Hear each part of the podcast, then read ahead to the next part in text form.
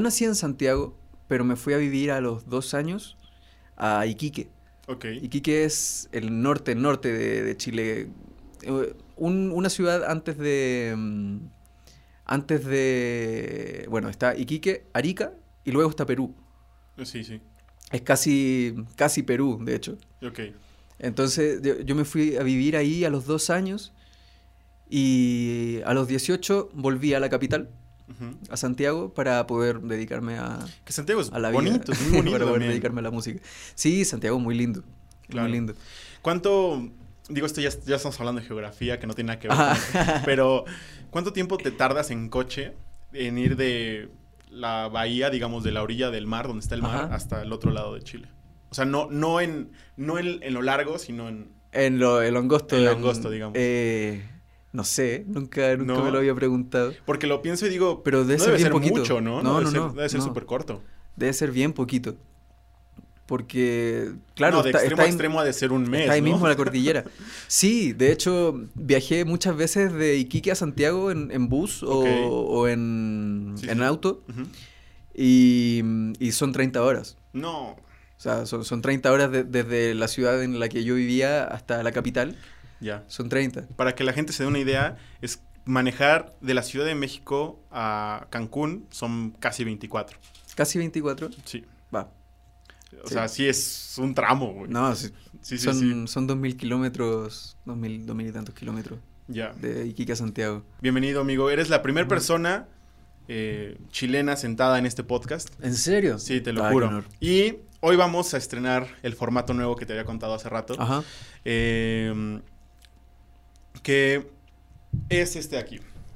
Es este juego que no lo vamos a promocionar porque Ah, perfecto. porque porque no, simplemente lo vamos a jugar. Ok, ok. Eh, te decía que es un juego entre comillas para mm, generar charlas profundas. Entonces, tiene una dinámica muy sencilla que es arrojar un dado y tiene diferentes colores, ¿no? Que es naranja y así, distintos colores. Ajá. Pero yo creo que nos podemos saltar el dado, como para no hacer un desastre, y tú puedes escoger el color que tú desees escoger. ¿va? Ok. O sea, hay tres, seis colores, ¿ok? Tú puedes escoger el que tú quieras. Vamos a escoger, cada, cada uno va a sacar una tarjeta eh, ahorita que empieza el programa. A la mitad del programa vamos a sacar otra tarjeta cada quien y al final vamos a sacar otra tarjeta cada quien. Perfecto. Entonces, te voy a poner aquí rojo, eh, naranja, esto es púrpura, em, azul por acá y verde y amarillo. ¿va? Entonces tú puedes escoger el color que tú quieras para iniciar este y yo voy a escoger otro color. ¿Va?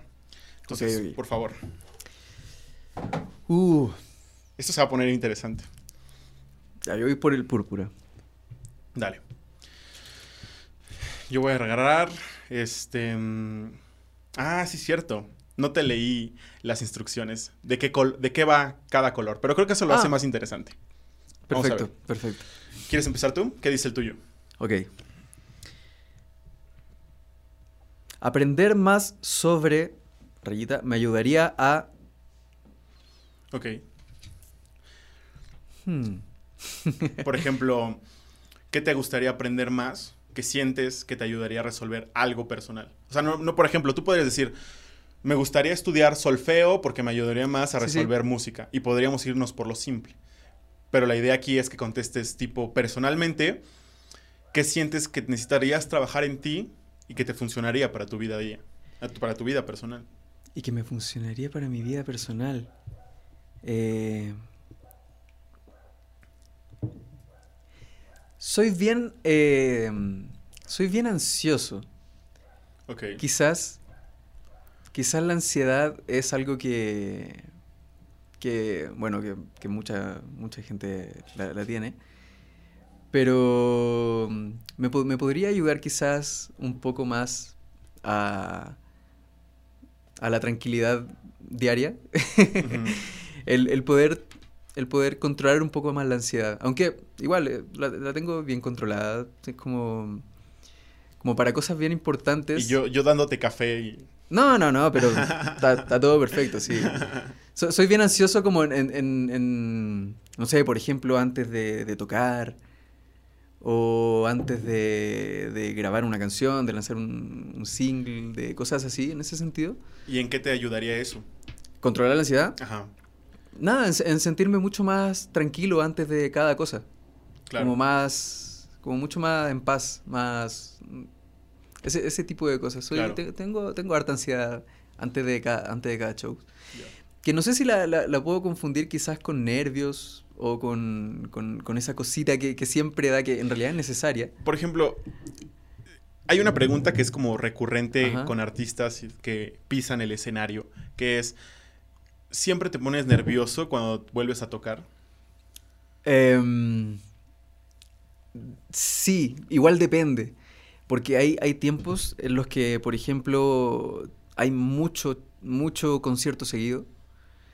Y, y tú puedes llegar a acostumbrarte a, a- a los conciertos. O sea, si tienes, por ejemplo, una gira en la que tienes conciertos durante una semana seguidos, así diarios, yo creo que el concierto del día viernes tú ya te subes simplemente a, hacer lo mismo que hiciste cuatro días antes, o puede que también lo manejes distinto, o sea, no sé, hay, hay diferentes casos, pero por, por lo que, por lo que, por mi experiencia y por lo que me han contado también amigos que han tenido muchos conciertos seguidos, cosas así, al final termina siendo, siendo algo que se pierde, o sea, lo- los nervios son algo que, que terminan perdiendo, tú te terminas sintiendo más cómodo arriba de un escenario que, que en otro lado, por ejemplo. Y, y, por ejemplo, ¿cuál ha sido el... O sea, ¿cuál ha sido tu presentación que más nervios te ha dado? Porque, por ejemplo, yo lo pienso y, y yo en el bachiller, digamos, eh, hacía teatro, güey.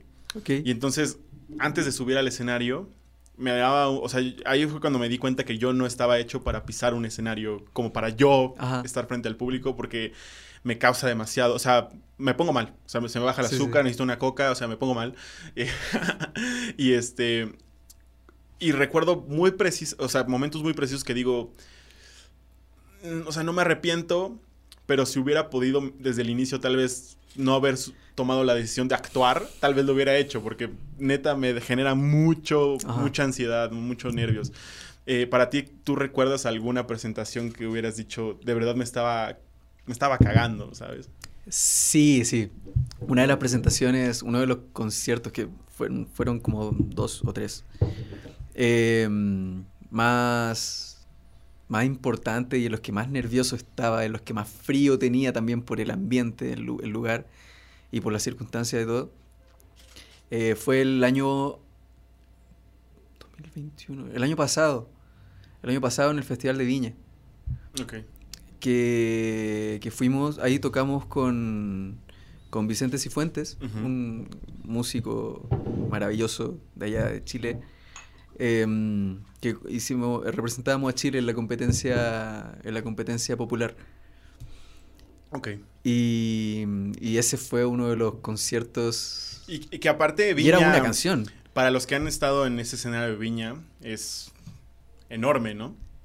Sí, o sea, uno lo ve en la, en la tele, uno lo ve mucho más grande de lo que se ve ahí, en, ahí mismo, como Claro. tú parado en el No, escenario. pero sí lo es. Es gigante, sí, sí, es enorme. Pero claro, o sea, aún así, yo creo que la perspectiva de la televisión hace Claro. que se vea Claro, claro, muchísimo, tres veces más grande. Pero, pero sí, ese fue uno de los, fue uno de los shows en el, en el que Sí, yo más...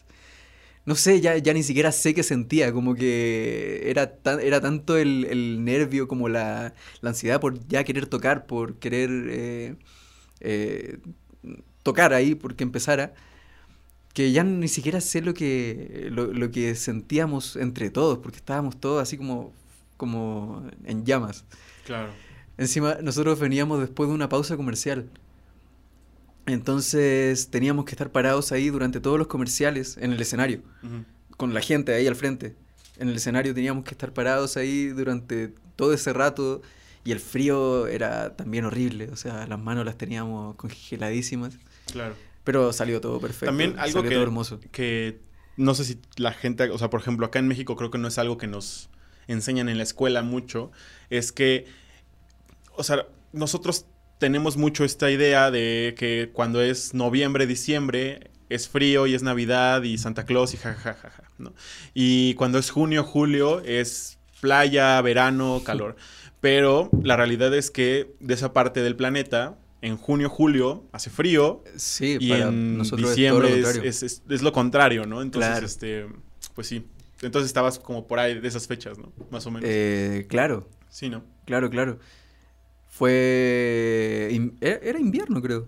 Sí, de hecho, era invierno. O sea, Sí, junio, julio, agosto es, es Invierno. invierno. y es heladísimo. Sí, sí. Santiago es muy frío. Entonces, esa- esas fechas sí, son muy heladas. Son Claro. muy heladas.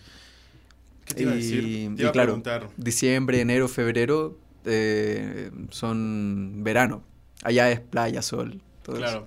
Te iba a preguntar, ¿y acá en México hay algún escenario el cual tú tengas en mente ahorita? Quizá, o sea, a mediano plazo, que te ponga nervioso. O sea, que te gustaría subir y, y te ponga nervioso en este momento. O sea, digo, se vale soñar lo que sea. Sí, o sea, que a mí me encantaría en algún momento tocar en el auditorio, por ejemplo. Claro.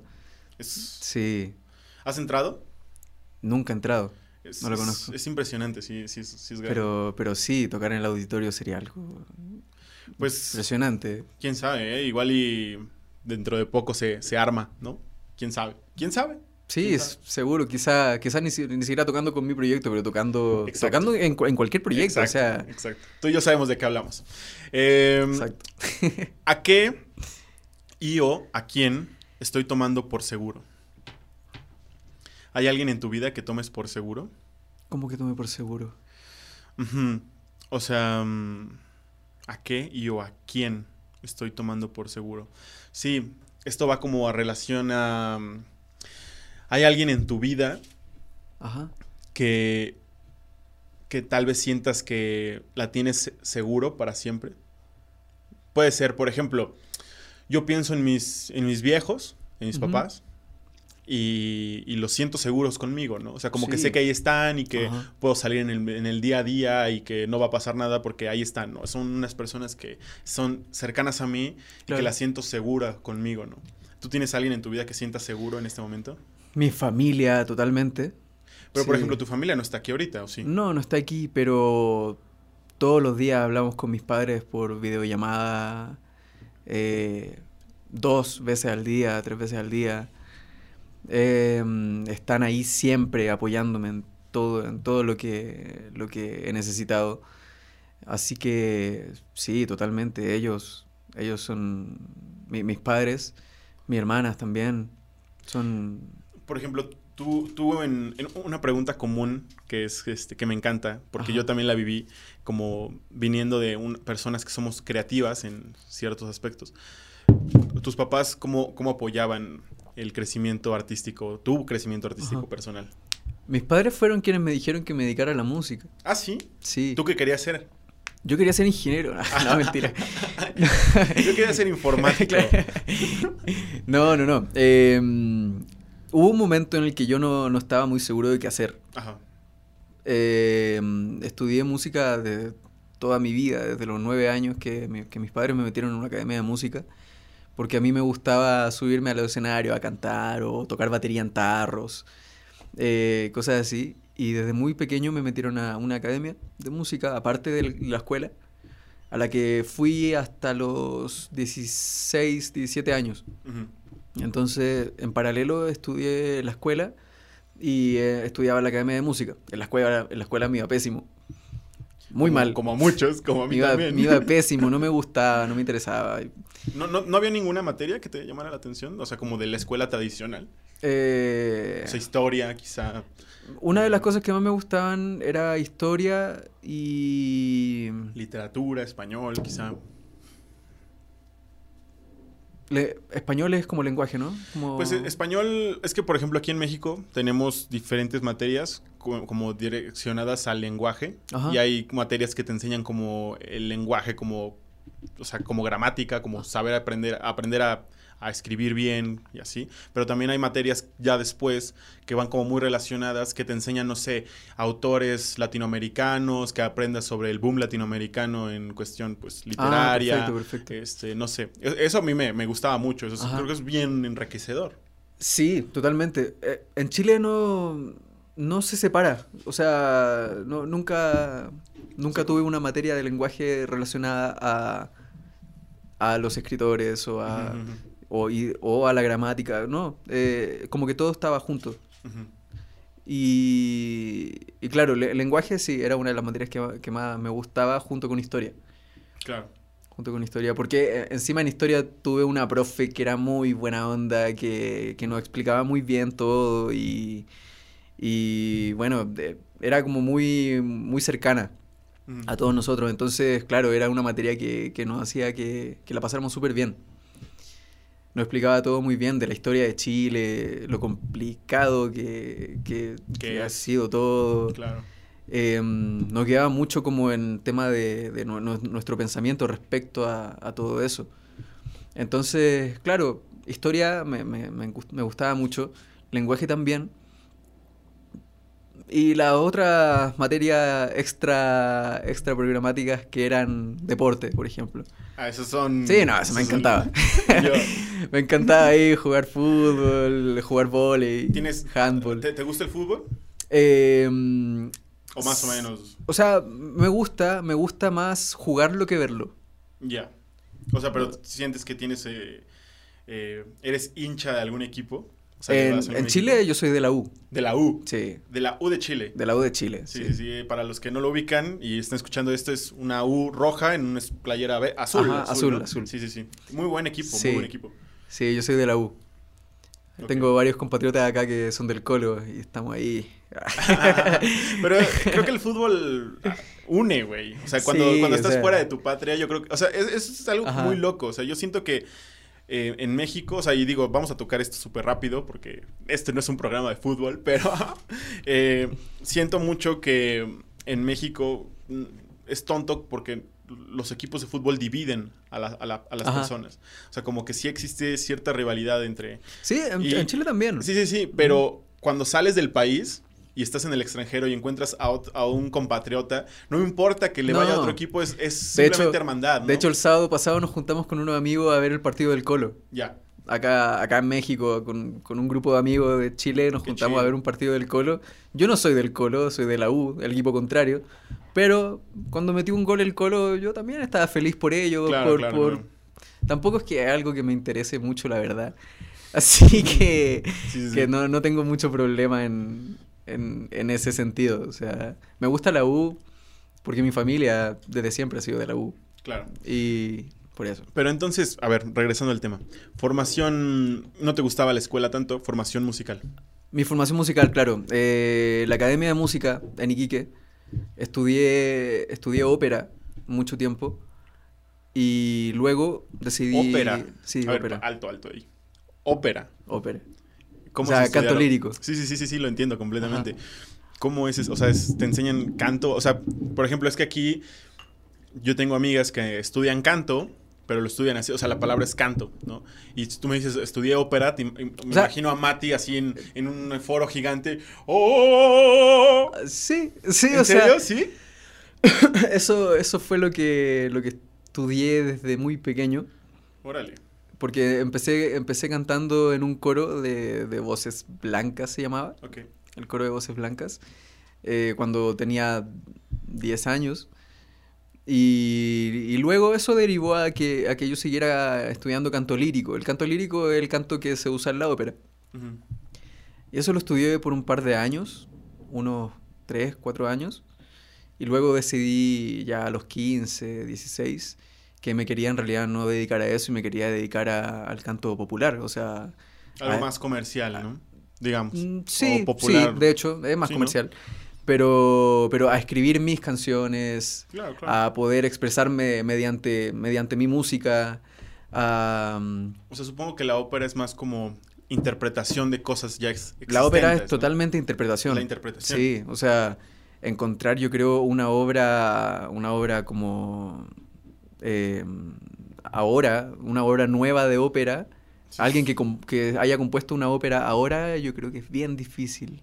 No sé si, si haya un compositor de Em, ópera ahora. No, pues no lo sé. La verdad es que no estoy tan metido en la ópera. Yo pero- tampoco ahora, o sea, hace muchos años que ya no. O sea, por ejemplo, creo que.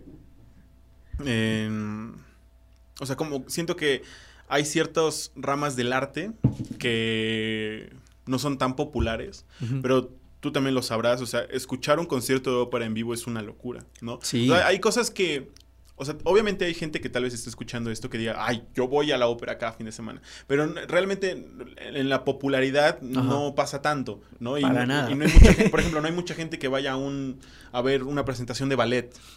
O sea, Tampoco, claro. o sea, y sí hay mucha, o sea, sí hay mucha gente, pero lo, lo que hay más es que no tanto, ¿no? Ajá. Y Yo creo que eso, ese, ese tipo de, de música, ese tipo de, de, de- El tipo de público que va a ver esa música, que va a ver esas obras, eh, es muy específico. es muy específico. Sí, sí, o sea, eran conciertos que, claro, sí se llenaban. O sea, sí va mucha gente a, a ver ópera.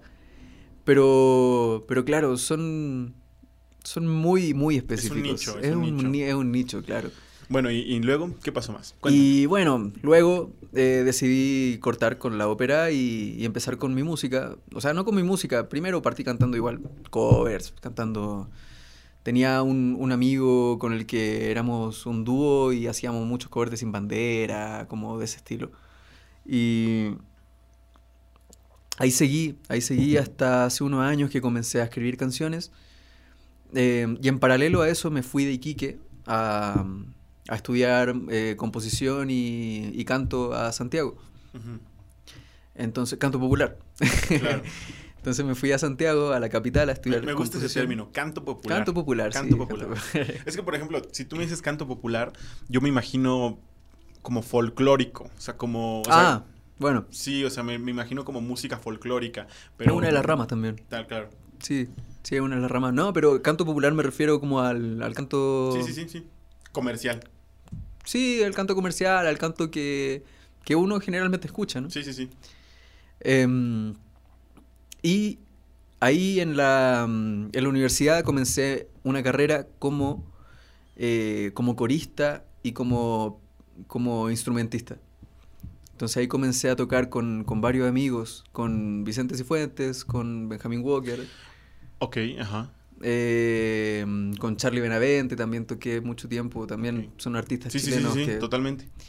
y, mm, y ahí así estuve durante cinco años. Durante cuatro o cinco años más o menos. Oye, y por ejemplo, cuando entras de instrumentista, eh, ¿cuál era tu... O sea, ¿la guitarra siempre ha sido tu instrumento madre, digamos? Este, o, o en algún momento exploraste algunos otros instrumentos? Sí, Porque es- siempre varios. cuando te, te paras y dices, ok, voy a hacer esto, Ajá. siempre hay un instrumento que te llama más la atención, pero no puedes negar que existe esta exploración por decir es que el saxofón brilla y me llama la sea. atención, pero el ukulele es bien bonito. O sea, no sé, como que cada instrumento tiene lo suyo. ¿Cómo decidiste el tuyo? El mío lo decidí por simplemente porque lo he tocado de siempre. Claro. O sea, en, en mi casa hubo una guitarra de nylon, de cuerdas de nylon, que le regalaron a mi hermana hace 20 años atrás, em, que estaba ahí y mi mamá a veces tocaba, se sabe un par de canciones y se ponía a tocar. Entonces a mí me llamaba la atención y en algún momento eh, tomé la guitarra y empecé a tocarla y desde ahí no la solté. Pero sí he experimentado con, con varios, con varios otros instrumentos. Me, me han- eh, me han gustado muchos otros instrumentos, me gustan muchos. Eh, fui bajista en una banda de- en los tiempos de la universidad. Fui bajista en una banda. eh, con Vicente yo era percusionista y corista. Ahí percusionábamos la, la bachata con Vicente. La bachata. Em, Qué rica es la bachata, ¿no? Ah, hermosa la bachata. Sí. sí, sí. hace rato estamos, o sea, paréntesis, hace rato estamos platicando de que te gustan como los sonidos latinoamericanos, ¿no? O sea, los boleros y demás. Ajá. Pero la bachata tiene este, yo, o sea, desde un punto de vista de consumidor musical, o sea, Sí, para mí la bachata tiene como un sentir entre... Es como romántico, pero seductor. Es como tratar de Sí, seducir, Sí, totalmente. pero es, es, es- una cosa Totalmente. La, la bachata, algo, algo que siempre me va a quedar muy marcado, que, que me dio mucha, mucha risa, pero me, me interesó mucho, Ujú, em, que me dijo Vicente, de hecho. Vicente sabe mucho de bachata. ujú. Sabe mucho de, de bachata, de bolero, de, de- de la música tropical. eh, porque vivió mucho tiempo en República Dominicana, vivió 10 años ahí, en República. Entonces... ¿Tú has ido a República Dominicana? No, no conozco República. Dominicana. Yo tampoco, ¿eh? Pero. Pero para, para aprender percusión, eh, bachatera, tomé, Son increíbles, hay tomé increíbles clases, músicos. tomé clases con un percusionista de República, así por Skype. Em, y lo que me, me dijo un- una vez Vicente fue, la bachata es la incapacidad del dominicano de hacer bolero. Porque si tú te das cuenta, la bachata es un bolero rápido. Entonces, claro, los dominicanos tienen mucho esto de, de- de la música, la música tropical, como bailable, como muy, muy, muy feliz. Entonces, eh, al tocar boleros, lo, lo apuraban. Lo apuraban y terminó siendo otro género, que es la bachata. Pero es que el bolero es despacio. Es Claro, el bolero es seductor, pero lento, es lento. eh, es- ajá. Claro. Pero, pero claro, salió este otro género que es la bachata y si tú te das cuenta es, sí, es un bolero rápido. Entonces, entonces claro, tienen mucho que ver. Tiene, tiene la, la seducción del bolero, tiene como el romanticismo del bolero, puede tener el romanticismo del bolero, pero, pero también esto de la seducción de la bachata, claro. que, que, que invita mucho a, a- a- al baile, al baile como, como, como bien pegado, ¿no? Como... Sí, sí, sí. Otro de los, de los bailes que a mí me encanta, o sea, bueno, no es que yo baile, pero alguna vez vi un, como una presentación, el tango es, o sea, El bueno, es- los argentinos sí. lo hacen increíble también, pero Ajá. el tango es, o sea, también tiene esta onda como, es un baile muy específico, Sí, eso es una sí. locura, ¿no?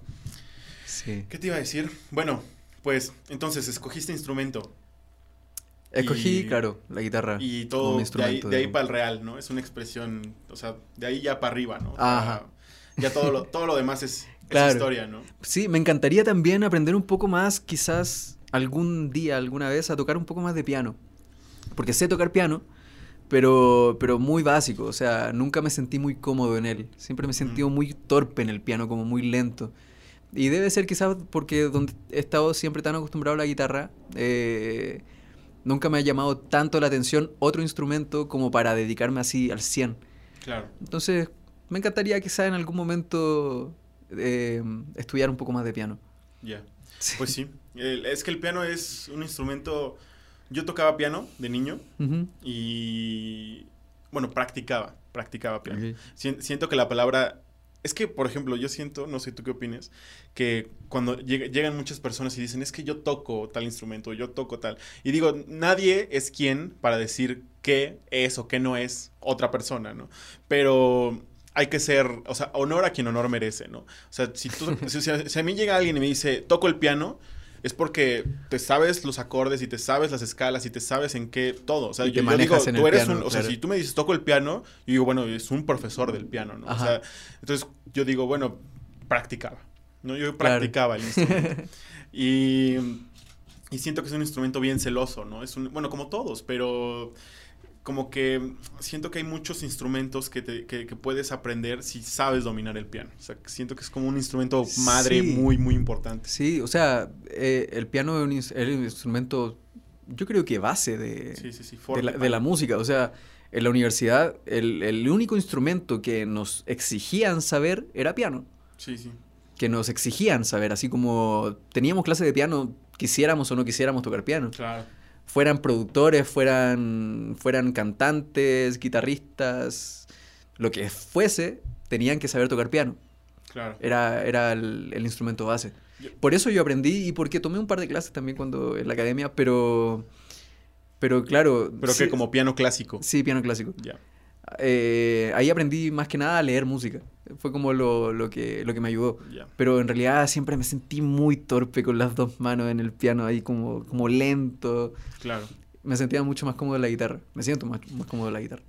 Yo tengo un amigo que de hecho vino a este podcast que él aprendió a tocar en la Academia de Música de aquí de México, ¿no? O sea, Ujú. bueno, hay- aquí en México hay como varias academias, pero de las públicas que son como las más famosas son el Conservatorio y la Nacional, ¿no? Ok. Él aprendió en la Nacional y dice que me contaba que él tenía una compañera que cuando llegó la hora de escoger instrumento de niños, porque los forman desde, desde chicos, Ajá. este, escogió el oboe, ¿no? O sea, y es como, ok, ok, y es como, órale. Eh, sí, so- son de esos instrumentos que dices, ok, ok. Y hay una profesionalización del oboe, ¿no? Y es como, órale, qué cool. Sí. Eh, amigo, llegamos a la mitad del programa.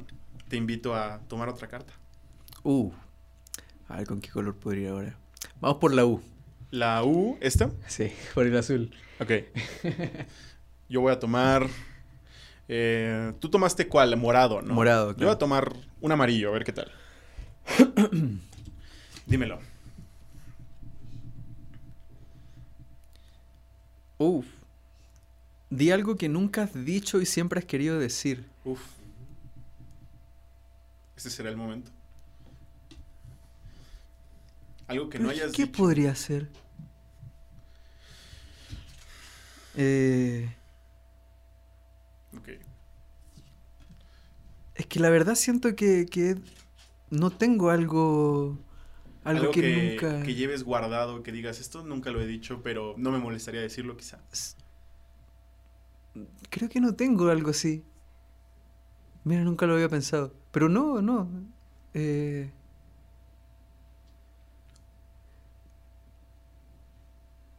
Es que to- todas las cosas que, que me han, que me han eh, dado como algo de inquietud alguna vez, o que... O te la voy a cambiar. Te la voy a cambiar por decir. Hay algo que las demás, o sea, cuando las personas que te conocen siempre asumen de ti, pero en realidad, en realidad no. Mm, O sea, por ejemplo, hay muchas personas que asumen de mí que soy como, no sé, podría ser eh, payaso, no sé, o que, eh, no sé. Y no lo soy, ¿no? ajá. ¿Hay algo así en ti que ah, cuando la gente te conoce asumen que tú eres así, pero en realidad no lo eres? A ver.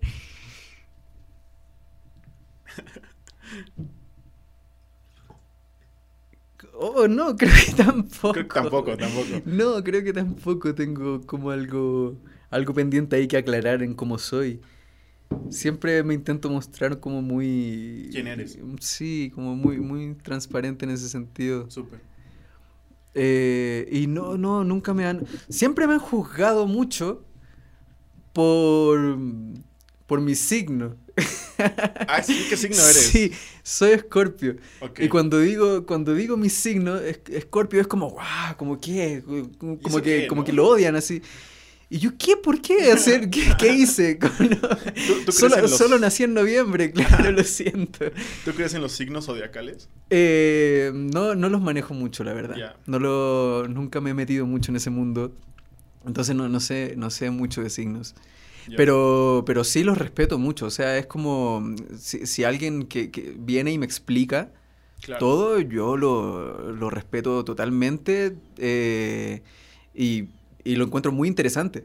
Lo encuentro muy interesante porque igual tiene, mu- tiene mucho sentido en varias cosas ese, ese tipo de, de, de pensamiento, ese- ese- la- el tema de los signos.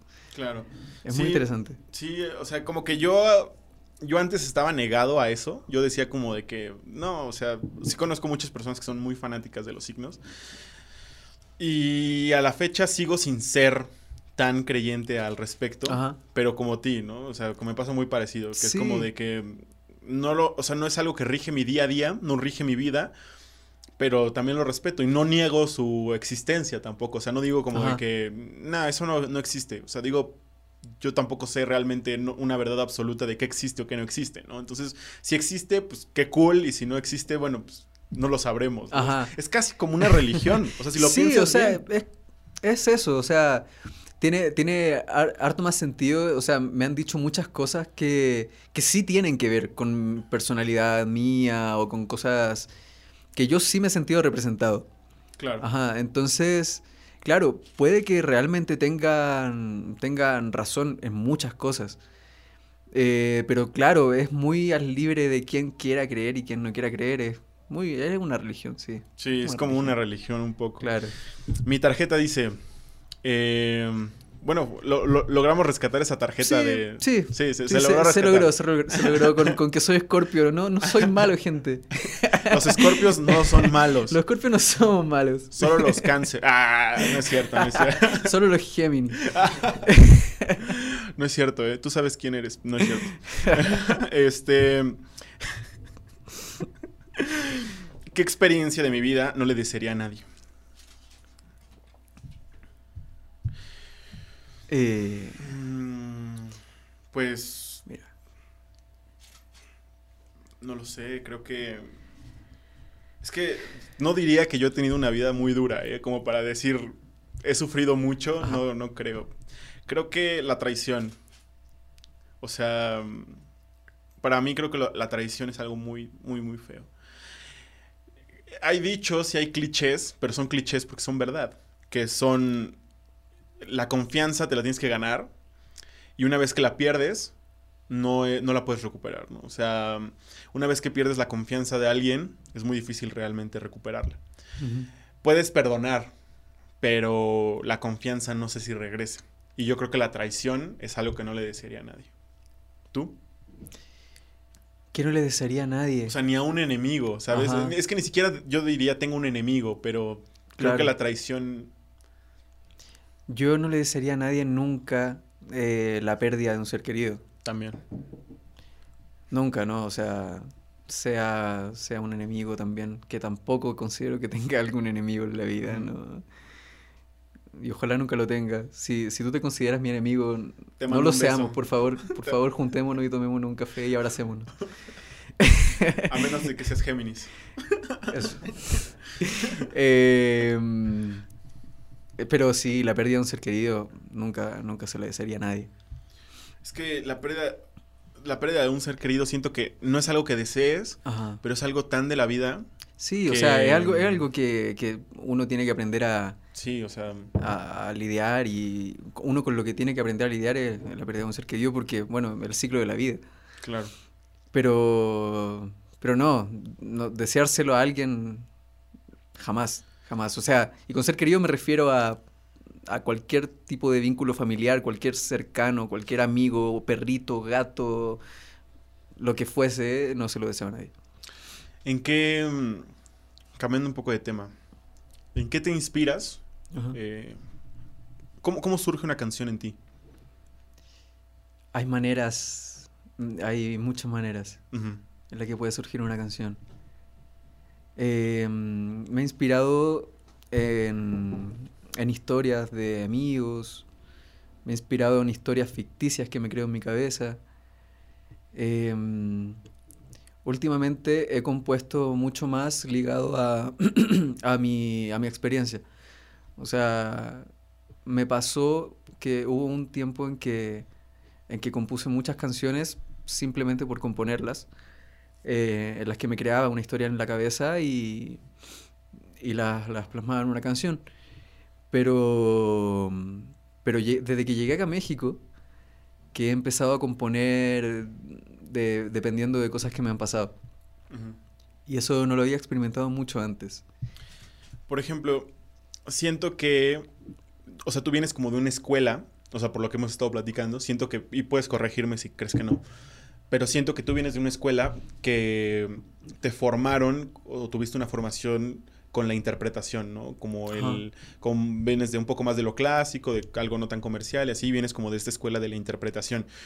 Y no se me haría raro que al tratar de pasar a un formato, o sea, a un formato de la industria musical un poco más comercial, eh, las canciones que haces no tengan nada que ver contigo, sino tengan que ver como, pues, con anécdotas, cosas que estás interpretando, ¿no? Claro. Eh, eso sucede mucho, ¿no?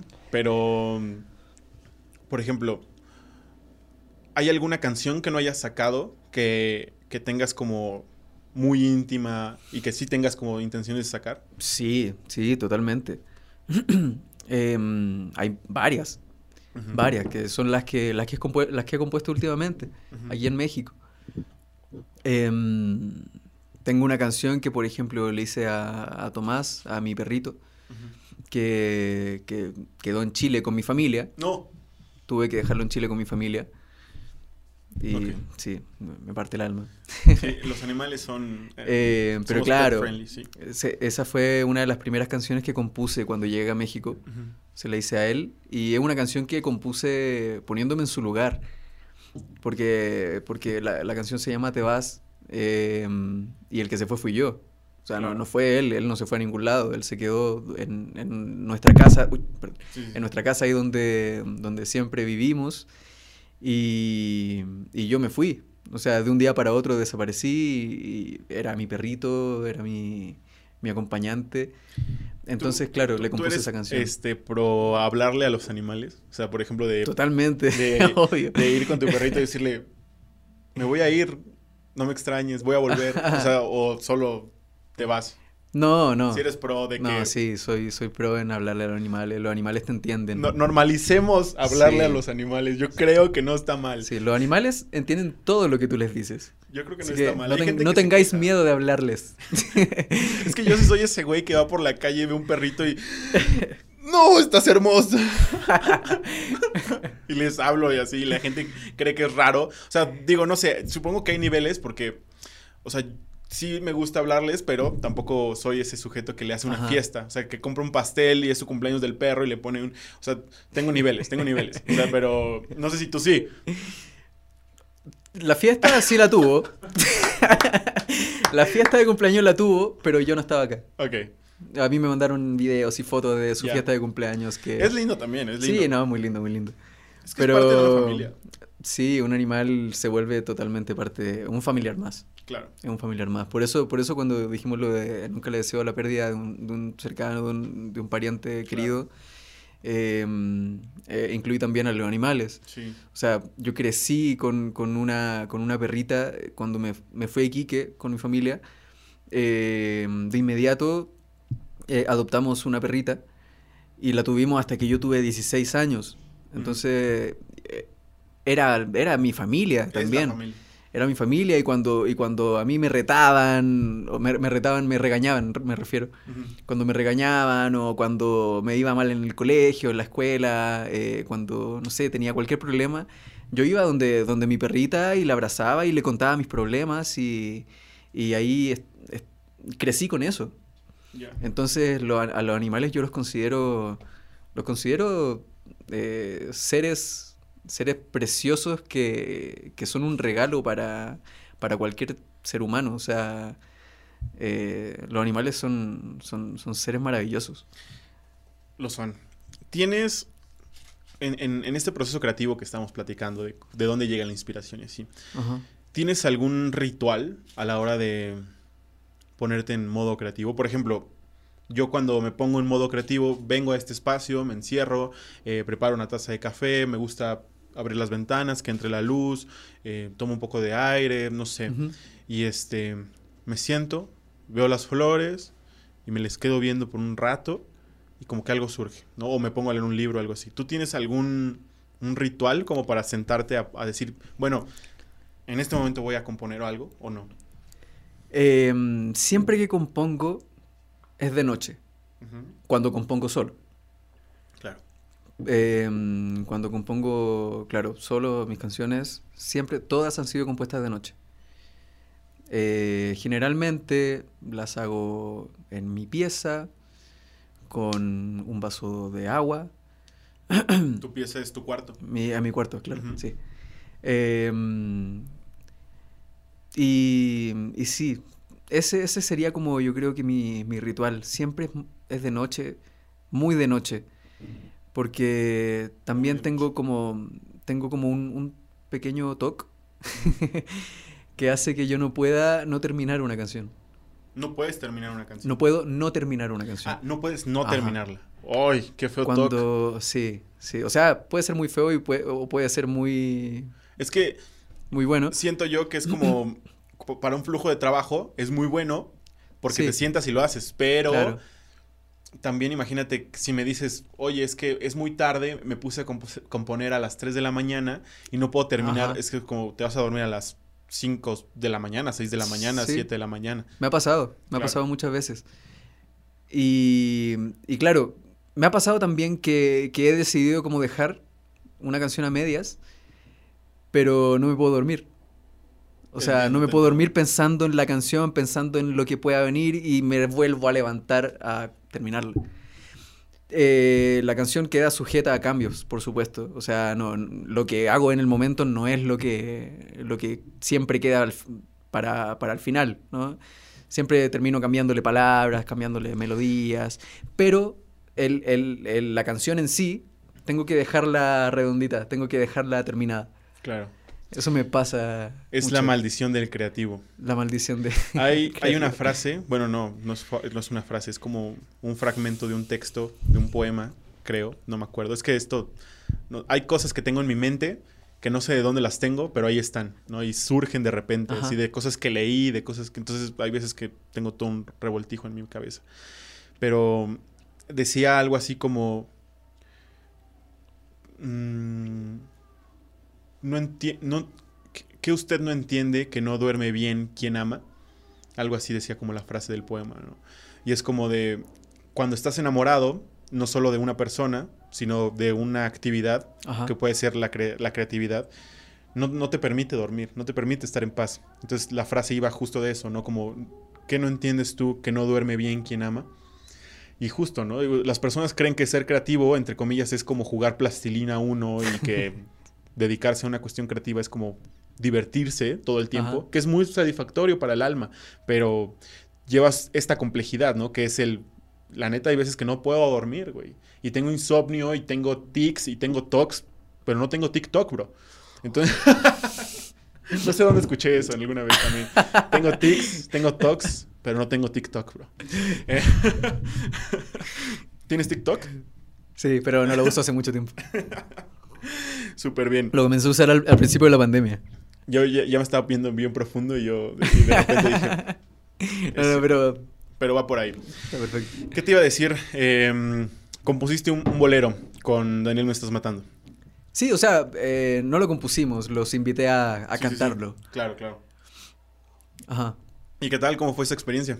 Eh, muy linda, muy linda. Da- ¿Cómo fue la, la experiencia como de pues ya estar acá en México y ponerte Ajá. a hacer boleros? ¿Qué onda con eso? O sea, O sea, lo- los boleros yo los compuse de hace harto rato, no, no aquí en México. mm, sí, sí, sí. Lo sé, Eh, mm, pero es que el bolero ha sido, ha sido una, una- uno de los géneros que siempre me ha gustado y que más fácil se me hace componer también. Eh, nunca había compuesto un bolero con, con- con otra, con otra persona, nunca había cantado un bolero con otra persona. Justo, a eso me refería, como esa dinámica de estar con alguien más. Eh, Y con unos maestros del bolero acá en Sí, México también, totalmente. contemporáneos. Totalmente. Eh, ellos son talentosísimos. A mí me encanta la música que hace, que hace. Daniel, que hace Iván. Eh, conozco re- realmente con- conozco a Daniel, eh, no, no a Iván. Justo Iván para, para esa canción no pudo unirse. No. Entonces, entonces claro, nosotros eh, nos pusimos de acuerdo, conversamos para, para grabar a distancia. Ujú. Lo grabamos a distancia, yo estaba en Chile todavía. Ok. Em, todos los arreglos y todas esas cosas la- las compusimos a distancia hablando, hablando por, por, por celular con, Ujú. con Daniel. Y, pero fue muy lindo, aún así. Fue muy lindo el, el compartir esta, esta canción. Que terminó no siendo, si tú la escuchas, no es un bolero. O sea. Sí, pero, pero es como un bolero un poco más, más, más rock- rockeado, Sí, como, sí, como un- o sea, no rockeado, pero guitarra eléctrica, una batería. Pero sí tiene una sensación. Sí, porque la canción es un bolero, o sea, yo la compuse como un bolero, pero en la producción se fue para otro, para otro lado, ¿no? ¿Te consideras romántico? Para, Para sí, la vida. Para la vida, sí, Sí. sí. ¿Sientes que te enamoras fácilmente? Eh, eh, Lo digo porque Eh. el bolero, o sea, siento yo que el bolero, o sea, no... ¿Cómo, cómo explicarlo? O sea, yo desde una perspectiva de consumidor, Ajá. te puedo decir que el bolero o me hace sentirme muy enamorado o me hace sentirme muy en nostalgia Ajá. por un viejo amor.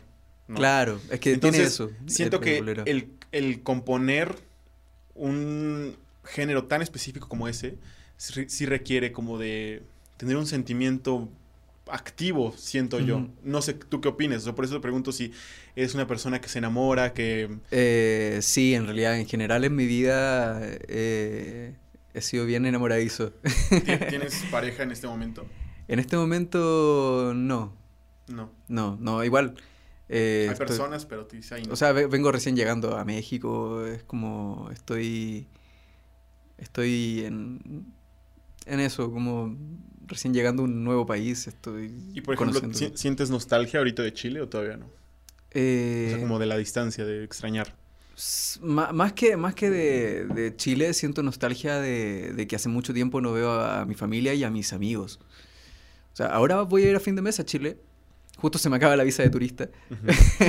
Pero voy y vuelvo. Voy, voy por dos semanas, tres semanas. Ya. Entonces, eh, hasta ahora siento mucha nostalgia por, por eso, por, por ver a mis amigos, por juntarme con, con mi familia, por ver a Tomás, a Saturno, que es mi Sí, perrito sí, y mi gato. sí.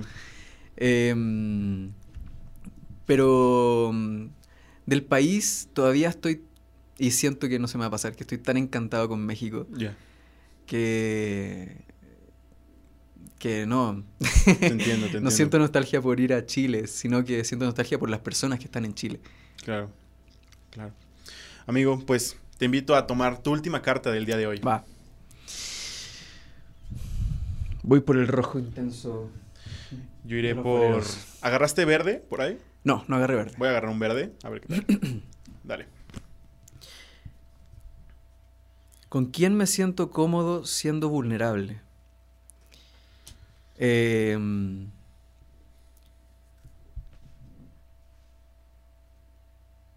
con quien tengo mucha confianza es con, con mi madre y con mi padre.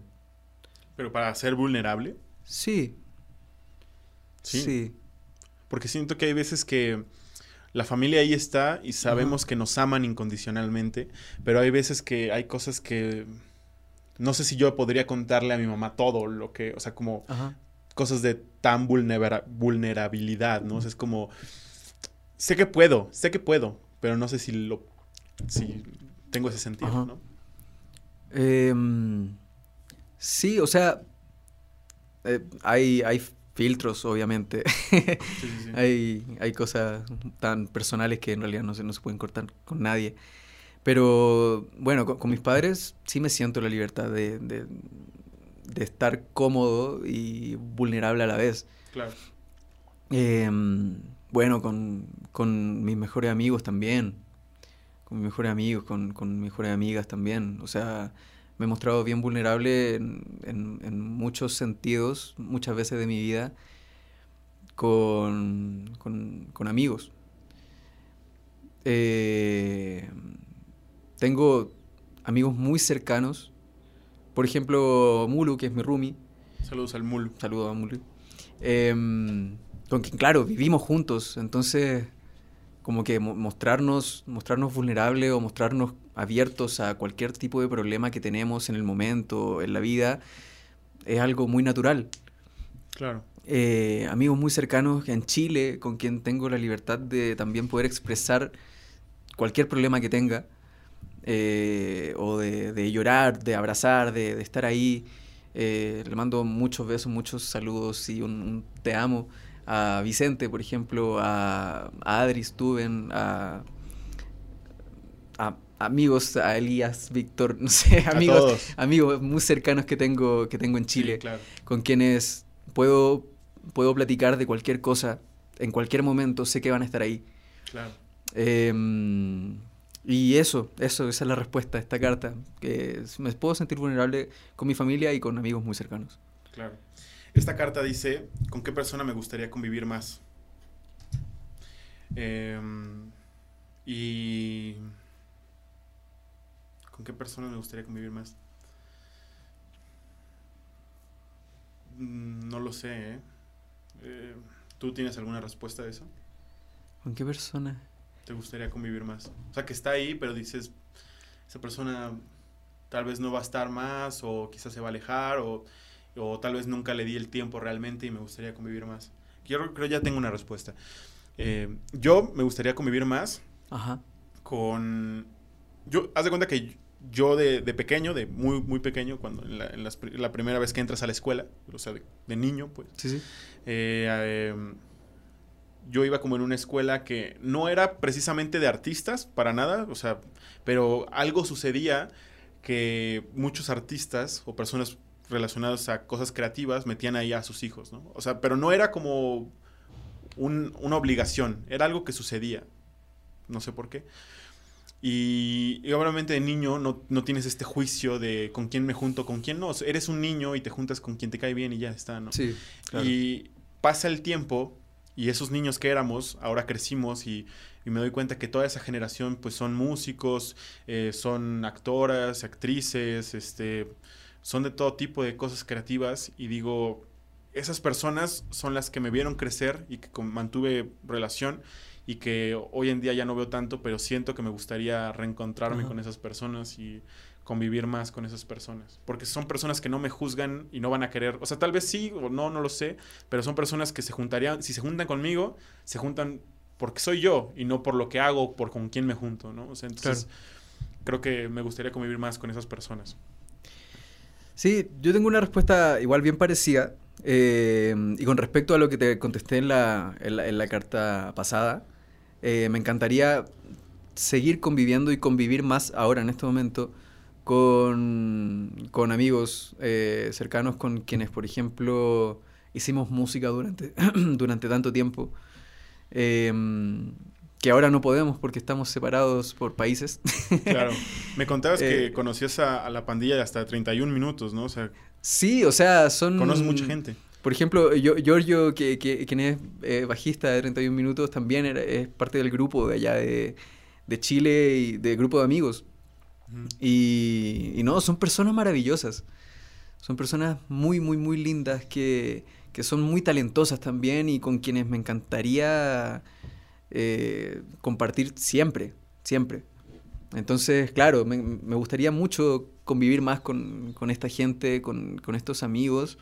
Em, pero no se puede, quizá en algún momento se vengan para acá o, nos encontremos en algún otro país o no sé. Entonces, eso sería, sería maravilloso. Pero con, esa gente me encantaría seguir conviviendo. Súper.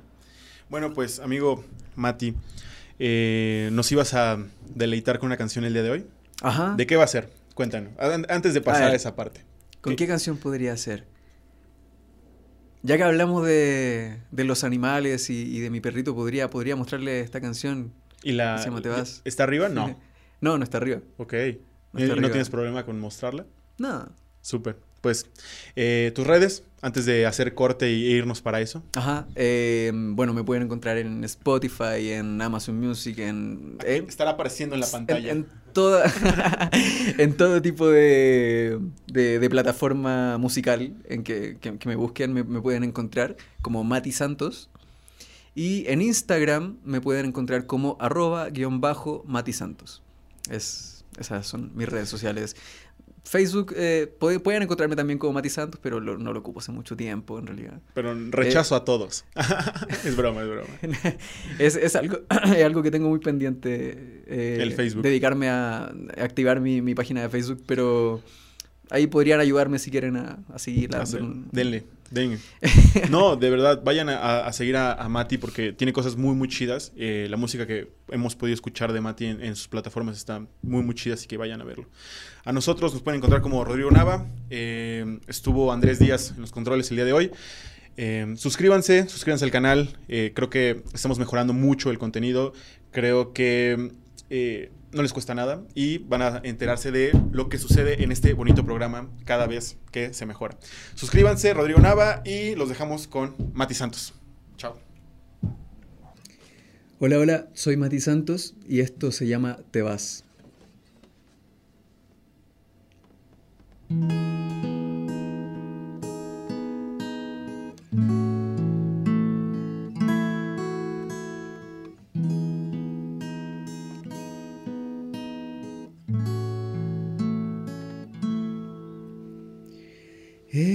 Al sol y en él no había ningún rastro de ti.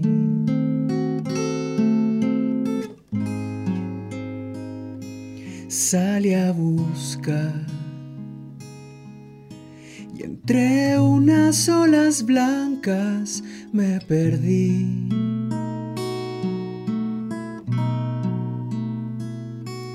Creo que te vi saltándote unas nubes hacia no sé qué lugar. Era invierno acá, pero el calor sembraba luz en la ciudad.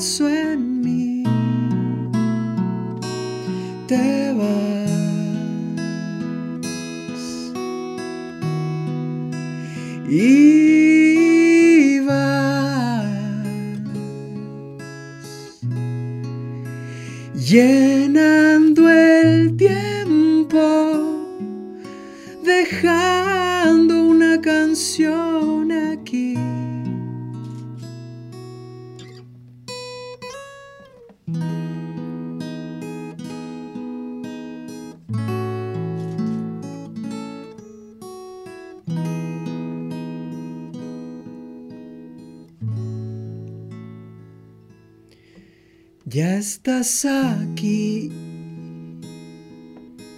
en este sueño a punto de ser realidad.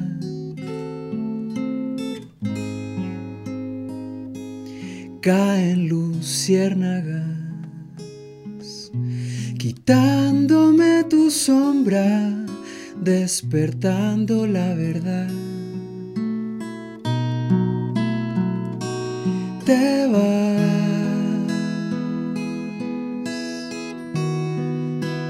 Te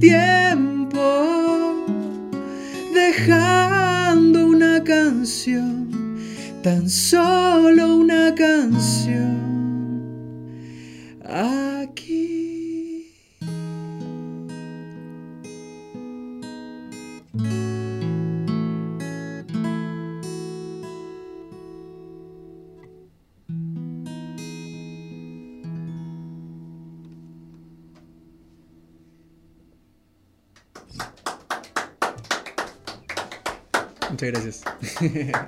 Gracias, amigo. Estuvo increíble. Gracias a ustedes por la invitación. Qué, qué lindo, qué lindo esto. Qué genial lo que hacen. Gracias, amigo. Vamos a tomarnos una foto, ¿no? Sí, obvio.